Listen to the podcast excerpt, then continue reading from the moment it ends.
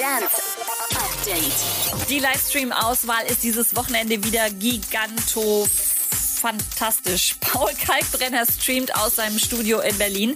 David Guetta aus New York und Kaigo schmeißt seine Album-Launch-Party online. Aber ich habe noch was ziemlich Geiles aufgetan. Das Ministry Weekender Festival von Ministry of Sound in London. Diplo ist dabei, Pete Tong, MK, Regard und James Hype, nur um mal einige zu nennen. Das Festival steigt Freitag und Samstag auf YouTube und die Plattform verdreifacht die Spenden, die mit dem Livestream gesammelt werden. Und noch mehr News für euch. Robin Schulz war gestern in Berlin und hat da in Badelatschen, weißem Bademantel und mit einer leeren Shampoosflasche bewaffnet sein neues Musikvideo gedreht. Am Freitag bringt er ja seine neue Single Oxygen raus. Nur mit den Bildern in seiner Hotelsuite war er, glaube ich, nicht ganz happy. Da hat sich der Künstler auf jeden Fall richtig Mühe gegeben, oder? Was ist das für Scheiß, Alter?